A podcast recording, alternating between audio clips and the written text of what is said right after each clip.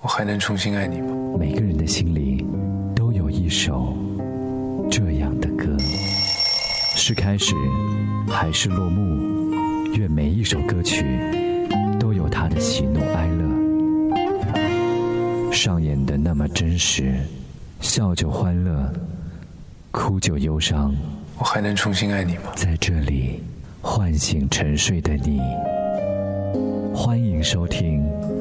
每个人心里，青春就是用来怀念的。都有一首忧伤，忧伤，忧伤。你好，这里是一首忧伤。我是不是你最疼爱的人？夺得一九九零年第二届金曲奖的最佳专辑奖。主打歌《我是不是你最疼爱的人》爆红程度虽不如陈淑桦的《梦醒时分》，在最佳女演唱人奖又败给蔡琴。但已经是潘越云最脍炙人口的经典，与另一首郑华娟所写的《谢谢你曾经爱我》，是潘越云让歌迷最津津乐道的两首情歌。一九八零年代末期，琼瑶式的靡靡之音走入市场，清新的校园民谣声势不再，滚石、飞碟、可登等本土唱片，有心开拓台湾流行音乐市场的规模，在制作与经营上极力专业化。商业色彩日渐浓厚，消费需求成了唱片制作的一大考量。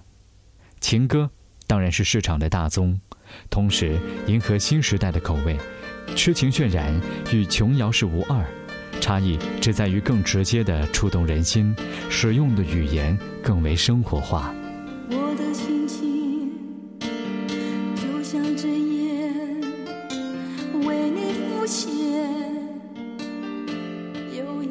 房间，昨夜的你仿佛还在床边，和你亲吻和缠绵。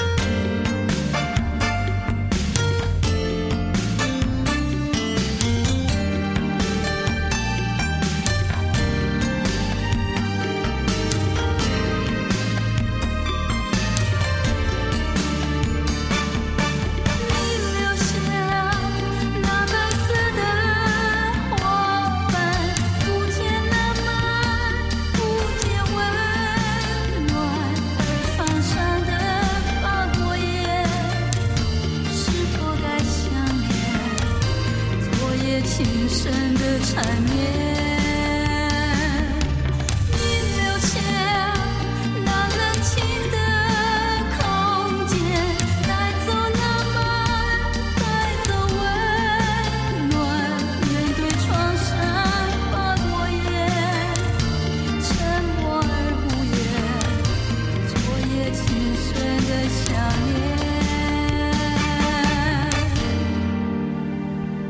或者说，在那个台湾流行音乐的盛世年代，歌词的创作形态上更加偏近三毛式。皇冠文化出版的系统不只是大众文学或电影，也统摄了流行音乐，这属于引燃的现象，凸显的是口语化、现代生活贴近的重要性，尤其是偏向城市男女的爱怨。从“我是不是你最疼爱的人”或者“谢谢你曾经爱我”的歌名来看，就再明白不过。制作人小虫在小雨来的正是时候，对情歌的创作与 MIDI 音乐的编曲日趋纯熟，要写首能够有记忆点的流行歌曲难度并不高。而令人欣慰的是，他并不只是丢出够市场的歌来满足预期。像《花中花》的节奏编曲极佳，潘越云的诠释也不在我是不是你最疼爱的人之下，而床上的法国烟和《Hello 太阳》都是经典中的好歌，对潘越云的唱腔也有了新的尝试。